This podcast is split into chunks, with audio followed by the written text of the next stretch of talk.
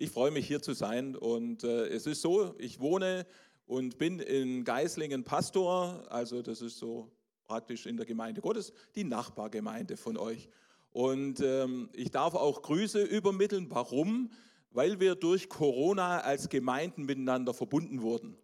Ja, weil wir durften Anteil nehmen, einfach und teilnehmen an dem, was ihr äh, realisieren konntet, an Online-Arbeit und so weiter, die auch äh, natürlich weitergeht. Und da sind so viele dabei von uns, die auch die Infomail immer wieder bekommen. Und ähm, sie lassen euch herzlich grüßen und sie sind total dankbar. Also auch wenn ihr mal äh, euch sonntags auf den Weg macht, irgendwie auf der Schwäbischen Alb zu wandern, Ihr dürft Sonntagmorgens auch mal bei uns vorbeikommen und einfach sagen, ich bin aus Albershausen. Und dann werdet ihr in fröhliche Gesichter blicken. Und ähm, zu mir, ich bin jetzt inzwischen 37 Jahre äh, demnächst verheiratet. Und äh, da bin ich happy drüber. Und äh, das ist einfach ein wahnsinniges Geschenk. Wir haben zwei erwachsene Kinder und ähm, mit euch in Verbindung, vergangene Woche habe ich mich mit jemandem getroffen, der war früher hier in, in eurer Gemeinde und dann hat er gesagt, Reinhard, vor über 30 Jahren, da bin ich mit dir auf eine Jugendleitertagung gefahren. Ja, also ähm, wenn ihr heute hier sitzt, noch keine Ahnung habt, was Gott mit euch vorhat, ich sage es euch, entscheidet euch dafür, offen zu sein, dass er einfach mit euch etwas anfangen möchte. Ich wusste das auch nicht. Ich habe Versicherungskaufmann gelernt. Mein Vater war Pastor, predigt immer noch. Ähm, das ist ja dann auch eine Berufung, die man nicht so los wird. Aber eins kann ich euch sagen: Ich habe gesagt, das möchte ich nie sein. Ja, und äh, irgendwie gab es dann Menschen in meinem Leben und ich hatte einfach mich entschieden, auch dann später mit meiner Frau ein offenes Herz zu haben. Und dann haben die gesagt: Reinhard, du solltest das tun. Und was ist, wenn du keine Argumente dagegen hast und sagst, ja, ich vertraue Gott, dass er reden kann, dann sagst du ja.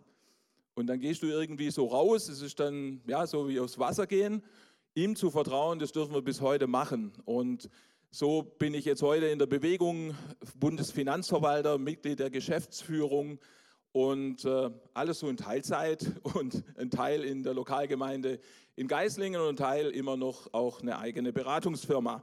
Wer Fragen hat, kann nachher bei einer Tasse Kaffee oder sowas einfach auch auf mich zukommen. Und ähm, Fokus möchte ich aber auf die Gedanken legen, die Gott mir mitgegeben hat. Und es ist so gut zu hören heute Morgen, dass ihr dafür gebetet habt, dass der Heilige Geist wirkt. Das war auch mein Gebet. Weil ähm, wer immer denkt, diejenigen, die vorne dienen, die kommen so easy, die haben das locker, die schütteln das aus dem Ärmel. Nein, tun sie nicht. Also zumindest ich nicht. Ich bin so total abhängig, dass Gott es fokussiert aus dem heraus, was in meinem Kopf vor sich gegangen ist, als ich mich für den Morgen heute vorbereitet habe. Und der Heilige Geist ist notwendig, dass es lebendig macht. Amen. Und äh, davon bin ich zutiefst überzeugt. Und wisst ihr, was er mich ermutigt hat? Mein Thema ist heute Schutz vor Betrug und Täuschung. Und ähm, es ist sicherlich ein weites Thema. Ich stelle ähm, zwei Aussagen an den Anfang. Ermutigung schützt uns und Ermutigung hält uns auf Kurs. Okay, wenn ihr jetzt schon heute Morgen genug empfangen habt, könnt ihr auch abschalten. Und äh, das reicht schon, wenn ihr das mitnimmt. Wenn ihr noch aufnahmefähig seid, dürft ihr ein bisschen mitgehen in den Bibeltext. Wir haben heute Morgen schon gehört, also die, die vorne gebetet haben. Das hat mich dann ermutigt, oh Gott, du bist so genial weil äh, Hebräer 3, Vers 7 bis 14, den Text äh, seht ihr eingeblendet. Ich möchte nicht den kompletten Text lesen, aber die ersten äh, zwei Verse. Deshalb fordert uns der Heilige Geist auf, heute, wenn ihr meine Stimme hört, dann verschließt eure Herzen nicht, wie eure Vorfahren, als sie erbittert, sich erbittert gegen mich auflehnten.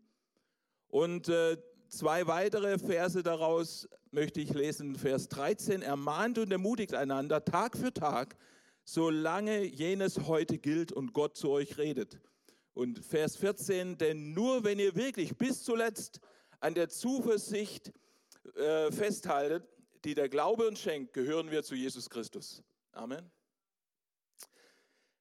So, der erste Gedanke, den habe ich überschrieben, Ermutigung, äh, Entmutigung versus, also gegenübergestellt Ermutigung und Ermahnung. Äh, diese beiden Begriffe werden in der Bibel mit dem gleichen Wort einfach auch ähm, benutzt. Und der Grund, warum Ermahnung, Ermutigung ein Aspekt von Gnade sind, ist, weil der Autor unter anderem im Hebräerbrief uns schreibt, dass sie vor Täuschung und Betrug schützen. Heute wird unglaublich viel unternommen, um geschützt zu sein. Ja, Internet Security und keine Ahnung was nicht alles. Datenschutz haben wir. Also lauter Themen. Hm? Ach, das soll es auch geben, ja. Gegen manches kann man sich versichern, aber ich kann euch sagen, gegen vieles nicht. Ähm, so möchte ich uns einfach auch so ein bisschen persönlich ansprechen. Erinnere dich einfach mal daran, wo du betrogen oder enttäuscht wurdest, am Boden warst, entmutigt, enttäuscht, weil du einsam alleine warst. Du und ich, wir neigen in solchen Situationen dazu, uns selbst zu betrügen. Du sagst dir, ich sag mir selber, ich bin einsam, weil mich niemand liebt, weil mich niemand sieht. Wenn du nun die Entmutigung, äh, Ermutigung, Ermahnung hast durch Wort, durch das Wort Gottes, durch Menschen, die es dir vermitteln, die es leben mit dir, die es erklären können, hast du immer wieder die Möglichkeit, in die Realität Gottes zurückzukehren. Und das bedeutet, wenn du denkst, du bist alleine, dann mag das so sein, aber du bist nicht einsam. Jetzt, wenn ihr interaktiv noch ein bisschen äh, mitmachen möchtet, dann können wir das mal ganz praktisch machen. Ähm, leg einfach mal deine Hand auf die Schulter rechts der Person neben dir. Ich weiß, es ist eine krasse Übung. Ich weiß, es ist eine krasse Übung, weil das verletzt jetzt unsere Intimsphäre. Aber wisst ihr, indem wir das tun, bedeutet das, dass du jetzt praktisch erfährst, dass du nicht alleine bist. Aber ob du einsam bist, das ist hier in deinem Herzen. Das ist vielleicht ein ganz einfaches Beispiel, das ihr mitnehmen könnt. Ihr dürft die Hände wieder von den Schultern nehmen, sodass sich jeder wieder wohlfühlt. Einsam, das ist das Gefühl, das ein inneres Befinden beschreibt von fehlender Beachtung, Wertschätzung. Und das bedeutet, da es ein inneres Gefühl ist, ich brauch, muss etwas tun, um eben nicht einsam zu sein. Gott sagt in seinem Wort, er wird dich nicht verlassen oder aufgeben. Was Ermahnung, Ermutigung tun, ist, uns das Vertrauen zu geben, Gott vertrauen zu können oder wieder vertrauen zu können. Entmutigen, Entmutigung ist das Untergraben von Vertrauen. Und da dürfen wir uns die Frage stellen, wie stabil ist unser Fundament? Wenn Entmutigung mein Vertrauen zerstört, dann hat es das Potenzial, meinen Glauben zu schwächen. Wenn das passiert, äh, schwächt es meine Beziehung zu Gott, meine Beziehung zu Jesus. Und das ist keine Kleinigkeit, das hat Bedeutung, das hat Gewicht. Ohne Glaube kann niemand Gott gefallen, sagt uns die Bibel.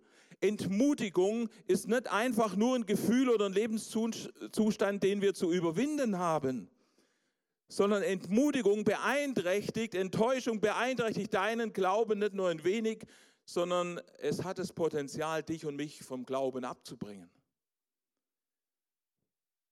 In Vers 12 haben wir gelesen, achtet deshalb darauf, liebe Brüder und Schwestern, dass ihr euch nicht ebenso durch eure Widerspenstigkeit zum Unglauben verleiten lasst und euch wie eure Vorfahren von dem lebendigen Gott abwendet. Der Text, denke ich, ist äh, klar, der ist an Menschen gerichtet, die mit Gott unterwegs sind. Nicht an Menschen, die ihn noch gar nicht kennen. Und klar ist, Entmutigung, Enttäuschung ist nicht der Feind, sondern der Unglaube. Wenn wir im Glauben an Christus reifen, also äh, theologisch heißt es ja dann Jüngerschaft leben, das bedeutet, ich bin mir dessen bewusst, es braucht einen Veränderungsprozess. So wie ich mit Jesus unter Umständen gestartet bin, ähm, da lässt er mich nicht. Da hat er mich, vorhin ist im Gebet auch zum Ausdruck gekommen, da holt er mich ab, aber er nimmt mich mit und er verändert mich, er befähigt mich. Und deswegen sind solche Situationen, wo wir enttäuscht wurden, eine Möglichkeit, wenn wir in diesem Prozess, in dem äh, Jüngerschaftsprozess drin stehen und uns dafür entschieden haben, da drin zu sein, dann bietet uns das die Möglichkeit, an den Schwachstellen unseres Glaubens zu arbeiten. Und deswegen ist so gut und spricht uns die Bibel immer wieder an, wir sollen uns mit weisen Menschen umgeben. Also das hat nichts mit der Haarfarbe zu tun oder mit dem Alter. Es gibt junge, weise Menschen. Vorhin haben wir es gehört. Ein Kind, das sagt, ich möchte heute Jesus begegnen, das ist eine sehr weise Entscheidung. Das ist nicht cool? Das ist unser Gott. Der braucht nicht irgendwie Lebenserfahrung oder keine Ahnung was. Der braucht einfach nur das, dass ich ihm vertraue und dann spricht er da rein und weckt in meinem Herzen etwas, das ich menschlich gesehen gar nicht erklären kann. Und das ist so cool. Und äh, wenn wir Entmutigung und Enttäuschung erlauben, nicht mehr an Gott zu glauben, dann kultivieren wir ein Herz, das die Bibel böse nennt. Und das hat oft auf einem Level, auf irgendeiner Stufe von Entmutigung angefangen. Enttäuscht durch eine Prüfung, durch eine Situation, die uns herausgefordert hat, die nicht so lief, wie wir es uns gewünscht haben enttäuscht darüber, wie das Wort Gottes einfach ähm, ja, dasteht. Enttäuscht vielleicht durch das, äh, gerade auch von Menschen, mit denen ich unterwegs bin, auch in der Gemeinde, in der Kirche, durch Ungerechtigkeit, die ich erfahren habe.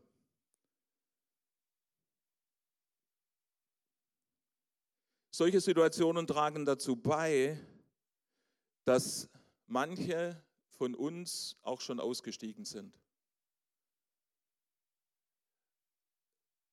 Wir dürfen Gott dankbar sein, dass er jedem von uns nachgeht. Gott lässt nicht locker. Und vielleicht ist auch der eine oder andere da heute Morgen, der sich davon schon unglaublich genervt gefühlt hat. Dass Gott nicht locker lässt. Das ist ähnlich so wie Mama und Papa. Als Kinder finden wir die doch auch nervig, weil die uns manchmal auf Dinge aufmerksam machen, das nervt uns einfach. Lass mich in Ruhe. Und genau das, das macht auch diesen Papa im Himmel aus. Er lässt dich und mich nicht in Ruhe, wenn wir irgendwann mal zu ihm Ja gesagt haben. Du und ich, wir sind frei zu entscheiden, wie wir mit ihm unterwegs sind oder nicht. Aber eins kann ich dir versprechen, wenn du ihn irgendwo mal wahrgenommen hast, er lässt dich nicht in Ruhe. Und manchmal sind es auch Menschen in deinem Umfeld, die du dann auch nervig findest.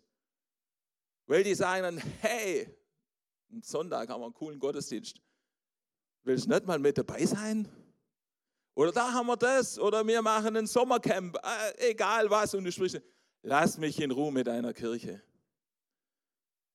Trotzdem nicht locker lassen, sondern dem Impuls nachgehen ähm, des Heiligen Geistes, weil wenn wir uns von Gott entfernen, dann verlieren wir die gottgegebene Zuversicht, dass wir auch das Leben im wahrsten Sinne des Wortes ertragen können.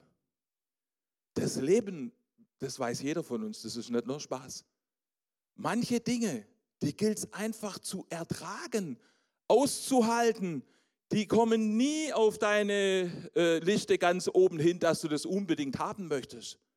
Die liegen ganz weit unten und keiner will sie aber trotzdem geschehen sie. Und deswegen der Heilige Geist in Hebräer, der äh, wird da einfach äh, uns so geschildert, er beklagt den Unglauben, den Israel hatte. Und deswegen in Hebräer 3, Vers 8, deswegen fordert uns der Heilige Geist auf. Heute, wenn ihr meine Stimme hört, dann verschließt eure Herzen nicht, wie eure Vorfahren, als sie sich erbittert gegen mich auflehnten. Und dann Psalm 95, Vers 8. Verschließt eure Herzen nicht, wie es eure Vorfahren getan haben. damals, als sie mich in der Wüste herausfordern und mir bittere Vorwürfe machten. Und dann, auf was nimmt der Schreiber im Hebräerbrief und auch der, der den Psalm geschrieben hat, Bezug auf 2. Mose 17, Vers 1 bis 7. Ich möchte nur die ersten Verse lesen. Die Israeliten brachen aus, brachen aus der Wüste Sinn auf und zogen von einem Lagerplatz zum nächsten, wie der Herr es ihnen befahl. Als sie in Refidim ihr Lager aufschlugen, fanden sie kein Trinkwasser. Was lesen wir hier, wenn er den Text, ihr könnt hier drüber fliegen nebenher, was lesen wir da? Sie kamen an einen Ort, Refidim genannt, und sie fanden kein Trinkwasser, keine natürlichen Wasserressourcen. Was löst das aus? Kein Wasser. Äh, danke. Ja, äh, also wenn jemand jetzt ganz durstig ist, ist noch un unberührt, also noch nicht rausgedrungen. Durst löst schlechte Gefühle aus, schlechte Stimmung, Wüste, ja, das ist schön, wenn man weiß, man kommt wieder raus. Aber Wüste und der äh, äh Jeep oder SUV bleibt stehen, äh, kein hoher Spaßfaktor. Ja? Also wir können uns da schon gut reinversetzen. Wir können Israel verstehen. Wir können sehen, wie der Körper langsam bestimmte, wie ihr Glaube an Gott war. An diesem Punkt muss Israel eine Entscheidung treffen. Beeinflusst die momentane körperliche Einschränkung ihr Vertrauen in Gott oder offenbart diese vorübergehende körperliche Einschränkung ihr Vertrauen in Gott? Beeinflusst oder offenbart? Sie machten, und das zeigt uns eben diese Geschichte, sie machten ihr Überleben von ihrer Umgebung abhängig. Wenn sie ihr Überleben von Gott abhängig gemacht hätten, dann hätte die Umgebung keine Rolle gespielt. Israel hat sich nicht erinnert, dass Gott mit ihnen unterwegs war und dass der mit Wasser und anderen äh, Stoffen kann der super umgehen. Wasser wird Blut. Blut wird Wasser. Ja, Schlechtes Wasser, schmeiß ein Stück Holz rein, trinkbares Wasser. Das ist unmittelbar vorher passiert. Zu viel Wasser, nein, da machen wir einen Weg durch, überhaupt kein Problem. Das haben sie gerade vorher erlebt. Sie erinnern sich nicht daran. Allein ihr körperlicher Zustand bestimmt ihr Handeln. Und sie haben nicht darüber nach, sie haben sich daran aufgehalten, was sie in diesem Moment nicht hatten und nicht darüber, wer mit ihnen unterwegs war. Wenn sie sich nur in Bezug auf die Möglichkeiten, die Gott hatte und hat, ermutigt hätten. Wenn sie sich ermahnt hätten, hey, äh, erinnere dich doch dran, hey Nachbar, dass äh, da, die Ägypter, die sind alle ertrunken. Und überhaupt kein Problem gewesen. Letztes Mal haben wir doch auch genügend zu trinken bekommen. Und wir müssen ja überlegen, als ich, äh, wie gesagt, vor einigen Wochen so auf die Texte gestoßen bin, da habe ich mir auch überlegt, du liest ja dann vor und zurück und ja, könnt ihr dann zu Hause machen in Mose und du denkst, hey, das sind so 1,5 Millionen Leute gewesen, Minimum. Also und wir haben immer vor Augen auch geprägt von den Filmen und so weiter, Stock, Bäm, Fels, kommt Wasser raus und was für ein Rinnsal. Hey, aber über eine Million Menschen haben ihren Durst gestillt. Und ein paar Tiere waren auch noch dabei, die was brauchten. Also was ist das für ein Gott? Und das haben sie vorher erlebt. Sie sprachen nur über sich selbst. Gerne würden wir natürlich, oder sagen wir vielleicht, haben wir das manchmal schon gedacht, wenn wir da dabei gewesen wären. Uns wäre das nicht passiert, oder? Uns nicht. Also natürlich, dem, der neben mir sitzt, schon, aber mir, nein, mir hundertprozentig nicht. Aber eins ist doch auch klar, wir müssen nicht in der Wüste sein, um durstig zu sein. Ja? Den äh, zweiten Aspekt habe ich überschrieben, Belastungstest für dein Fundament. Wir haben vorhin schon kurz äh, davon gehört. Jeder ist nach etwas durstig, selbst wenn er eine Flasche Wasser in, in der Hand hat. Die wirkliche Frage ist, ob Gott deinen und meinen Durst stillen kann. Hast du das Vertrauen in Gott, dass er deinen Durst, deine Sehnsucht stillen kann? Oder setzen wir unser Vertrauen in andere Dinge? Das kann ganz christlich sein, in Dienst, in Mission. Äh, das kann aber auch ganz weit weg davon sein. Sex, Ehre, Geld, Karriere, Fähigkeiten, Drogen, Zauberei, okkulte Praktiken, unseren Verstand. Was ist dein Wasser? Was ist mein Wasser? Genau genommen, das müssen wir uns beantworten. Und woher nehmen wir es? Wie laden wir unseren Akku auf? Also für unsere Smartphones und so weiter und Tablets wissen wir das. Ne? Da kommt keiner auf die Idee, irgendwie diesen Ladestecker einfach nur in ein Glas Wasser reinzuhalten, oder? Nein, da wissen wir, da brauchst du eine Steckdose. Und manchmal reicht die gar nicht, weil wir müssen ja auch Strom drauf haben. ja, also da muss eine Verbindung da sein. Und deswegen eben die Frage, woher kommt dein und mein Wasser? Wenn wir es woanders hernehmen als von Gott, dann wird unser Durst, unsere Sehnsucht immer wieder kommen. Und wir werden sie nie ganz befriedigen können. Wir werden immer irgendwo auf der Suche nach etwas sein, was unsere Sehnsüchte irgendwo erfüllt. Und deswegen ermutigt uns das Wort Gottes, ähm, das Wasser zu trinken, das Jesus uns gibt. Weil dann werden wir auch, wenn wir das probieren, dann werden wir auch die Einlösung seines Versprechens erleben, dass wir nie wieder durstig sind. Ja? Gott versorgt sein Volk mit Wasser, haben wir äh, in der Geschichte vom Volk Israel gesehen. Und das soll uns einfach auch Mut machen, dass wir ihm zutrauen, dass er uns auf tausend verschiedene Art und Weisen einfach versorgen kann. Da, wo du und ich einfach Mangel haben, er hat eine Lösung dafür. Ja, manche von uns sind vielleicht in einer Lebensphase, wo Enttäuschung unsere Vorstellung von den Möglichkeiten Gottes limitiert hat. Oder limitiert, genau in jetzt, in diesem Moment, das weiß ich nicht.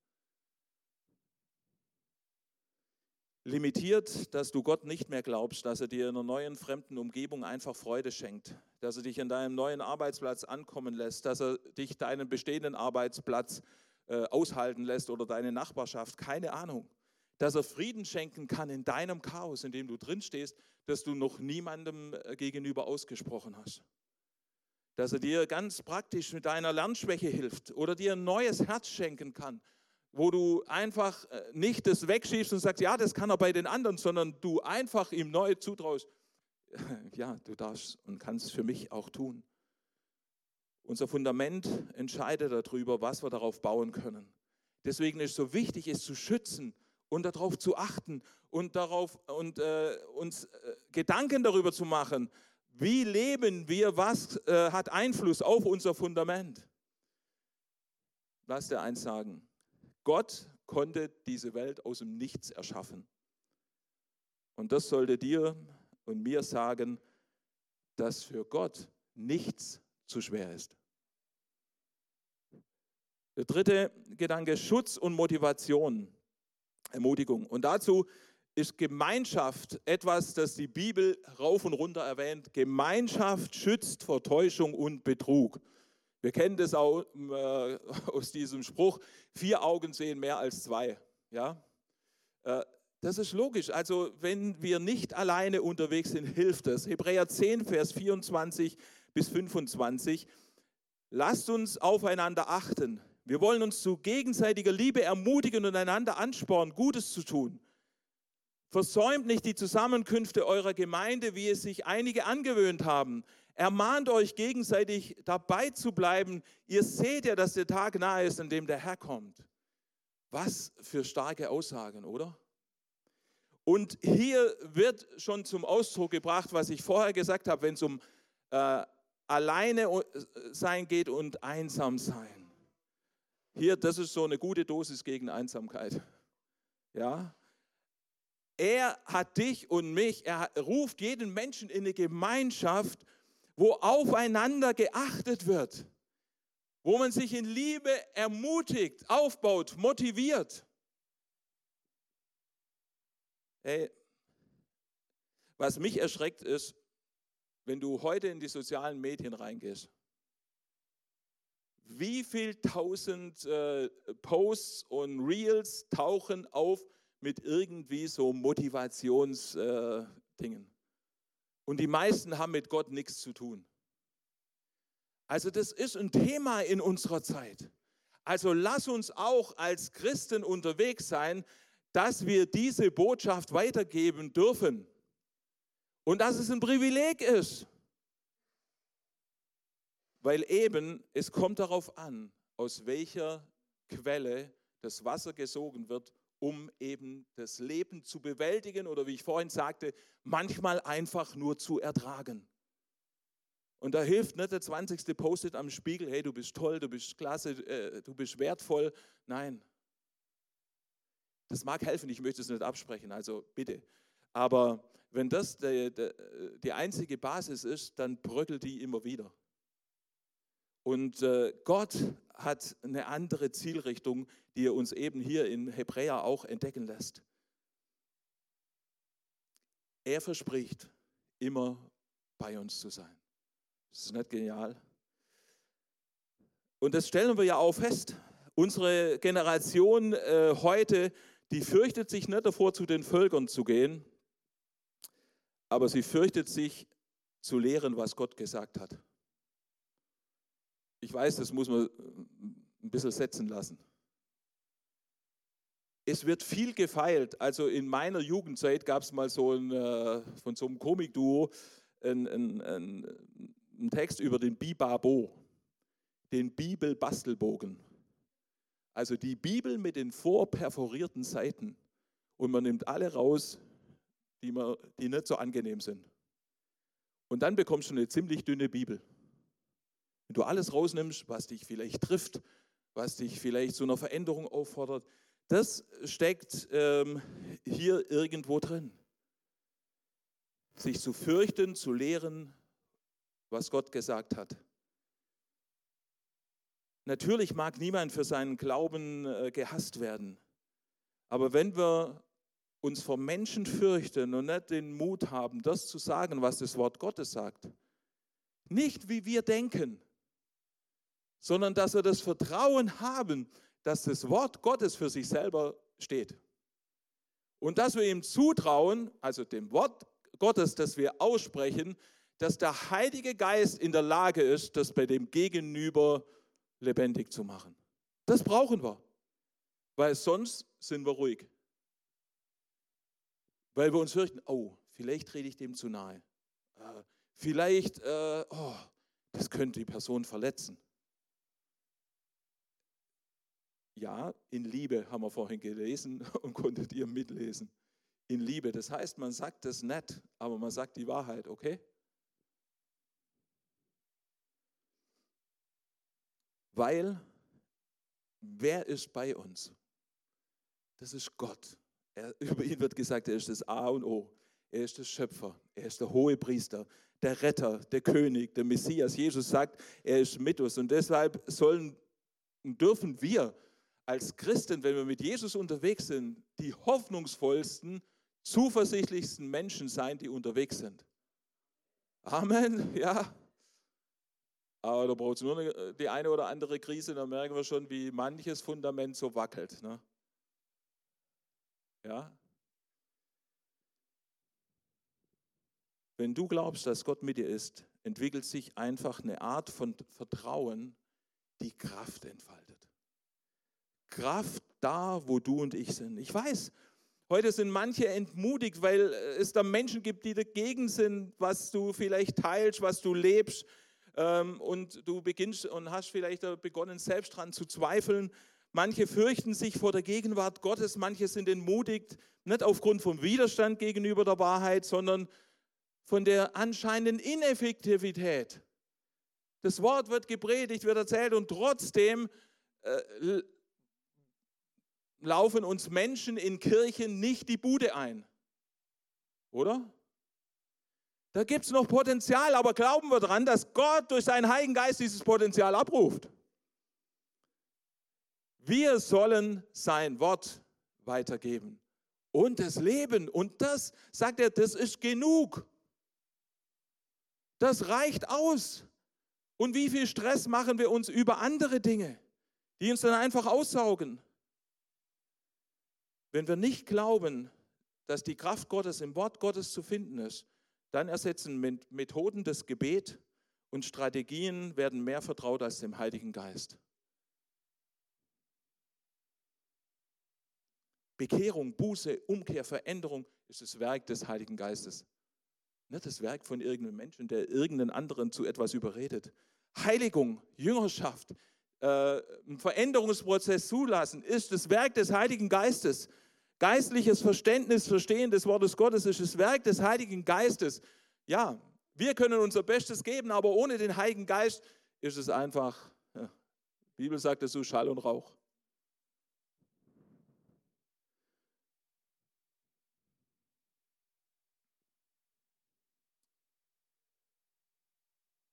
Dein Intellekt, deine Begabung, deine Talente sind wertvoll und nützlich, wenn, wir, wenn du und ich zulassen, dass der Heilige Geist sie gebrauchen kann.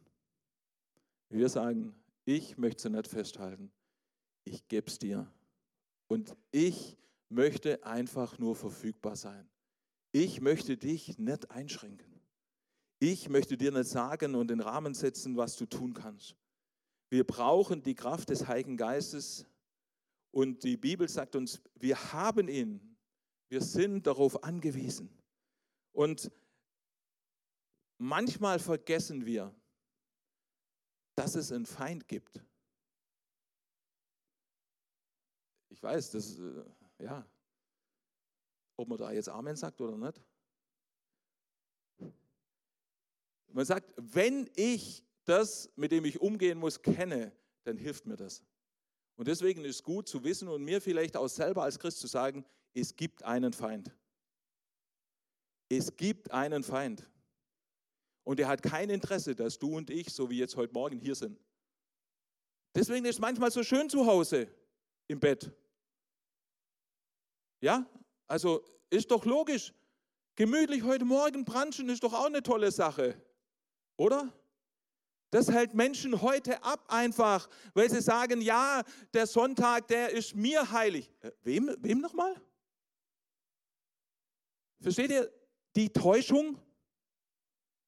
Die ist mir heilig. Und dann auf die Gemeinschaft mit anderen Christen, mit Gläubigen zu verzichten, zu der Gott aber einlädt, dann ist noch das Beste. Meine Familie ist mir wichtig. Ich weiß, es mag böse klingen, vielleicht für den einen oder anderen. Aber du entscheidest, wie nahe du Gott bist. Und das entscheidet darüber, aus welcher Quelle du trinkst. Und es kann sein, dass mancher Durst durch deine Familie und das Pflegen, äh, wenn andere Möglichkeiten sind, ja, zum Beispiel Gott zu treffen, äh, ist es okay. Ich bin nicht dagegen, dass man mal unterwegs ist. Also bitte versteht mich hier richtig. Aber dass wir maximal, Gott lädt uns ein, maximal die Möglichkeit zu nutzen, in so einer Gemeinschaft zu sein. Satan unternimmt alles, um das zu verhindern. Und ja, wir haben auch eine Welt, in der ja, uns unglaublich viele alternative Quellen angeboten werden. Manche sind in Kirchen aufgewachsen, da ist mehr Angst vor dem Heiligen Geist äh, als vor Harry Potter. Also der steht nur als Platzhalter für manche andere Dinge. Schaut euch mal die Nachmittagsprogramme für die Kids an.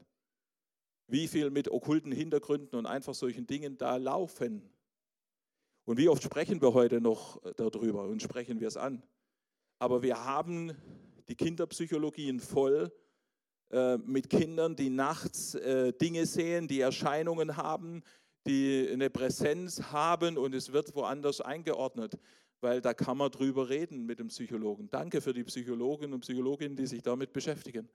Aber das Problem liegt manchmal woanders. Es bedeutet, spiel nicht mit dem Teufel. Spiel nicht mit dem Teufel.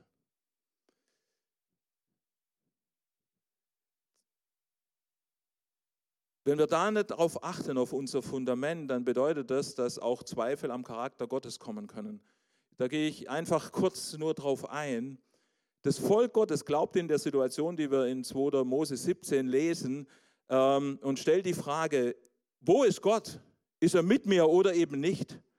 Also die körperliche Ausnahmesituation, die lässt sie einfach in die Richtung denken, Gott hat sie nicht befreit, sondern er quält sie. Er hat sie nicht befreit, sondern er tötet sie. Das ist die Täuschung und der Betrug, wenn wir uns nicht davor schützen, der sehr leicht auch bei uns einziehen kann.